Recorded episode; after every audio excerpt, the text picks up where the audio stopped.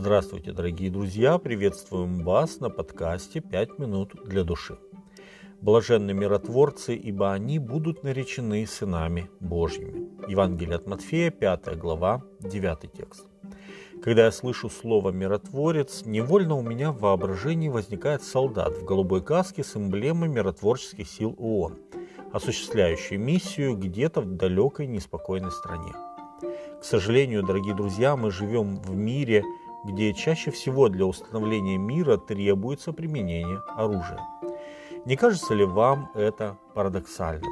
О таком ли миротворчестве говорил Иисус? Прежде чем понять, о каких миротворцах говорит Господь, нам стоит разобраться с тем, что такое вообще мир. И в связи с этим хочу обратить ваше внимание на одну интересную деталь. В Библии есть выражение «князь мира». И если мы внимательно читаем библейский текст, то мы увидим, что у пророка Исаи речь идет о Мессии, и Иисус Христос называется князем мира.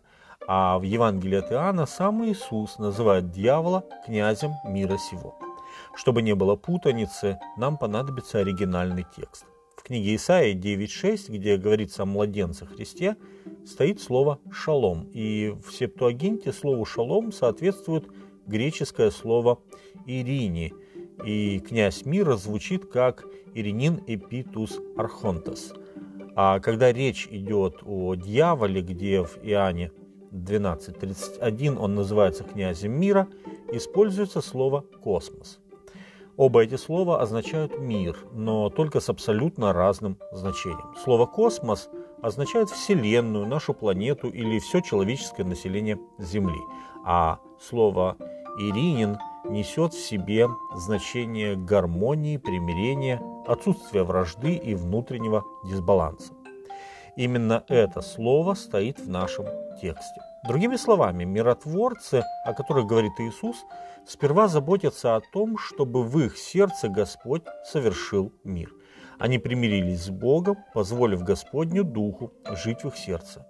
Они покоряются Богу, и Он ведет их лабиринтами земного бытия. Думаю, что ни для кого не секрет, что наши желания чаще всего являются источниками нашего беспокойства. Так то вот Павел дает совет, что делать с желаниями, чтобы Божий мир жил в наших сердцах. «Не заботьтесь ни о чем», – пишет он в послании филиппийцам, «но всегда в молитве и прошении с благодарением открывайте свои желания пред Богом.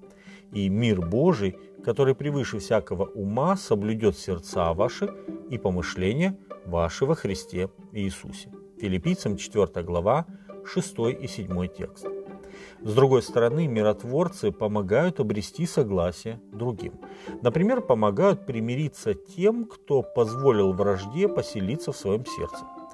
Их вера в то, что люди меняются, сильнее их подозрительности. И здесь, мне кажется, нужно отметить Иосию, которого прозвали Варнавой, что значит «сын утешения». Ведь это он был тем, кто поверил Савлу, когда даже избранные апостолы смотрели на него с подозрением. Он взял его и привел к апостолам, засвидетельствовал о чуде примирения Иисуса и гонителя Савла. Благодаря Варнаве произошло примирение Савла с братьями. Иисус говорит, миротворцы нарекутся сынами Божьими. Это очень похоже на то, что говорит Иоанн. Смотрите, какую любовь дал нам Отец, чтобы нам называться и быть детьми Божьими. Первое послание Иоанна, 3 глава, 1 текст. Иоанн напоминает церкви то, что им должен был раскрыть Божий Дух. Павел говорит чуть конкретнее. «Ибо все, водимые Духом Божьим, суть Божьи сыны. Сей самый Дух свидетельствует Духу нашему, что мы дети Божьи». Послание римлянам, 8 глава, 14 и 16 текст. Дорогие друзья, когда мы примиряемся со Христом, Он меняет наш статус – мы некогда далекие от Него и обреченные грешники становимся членами Его семьи.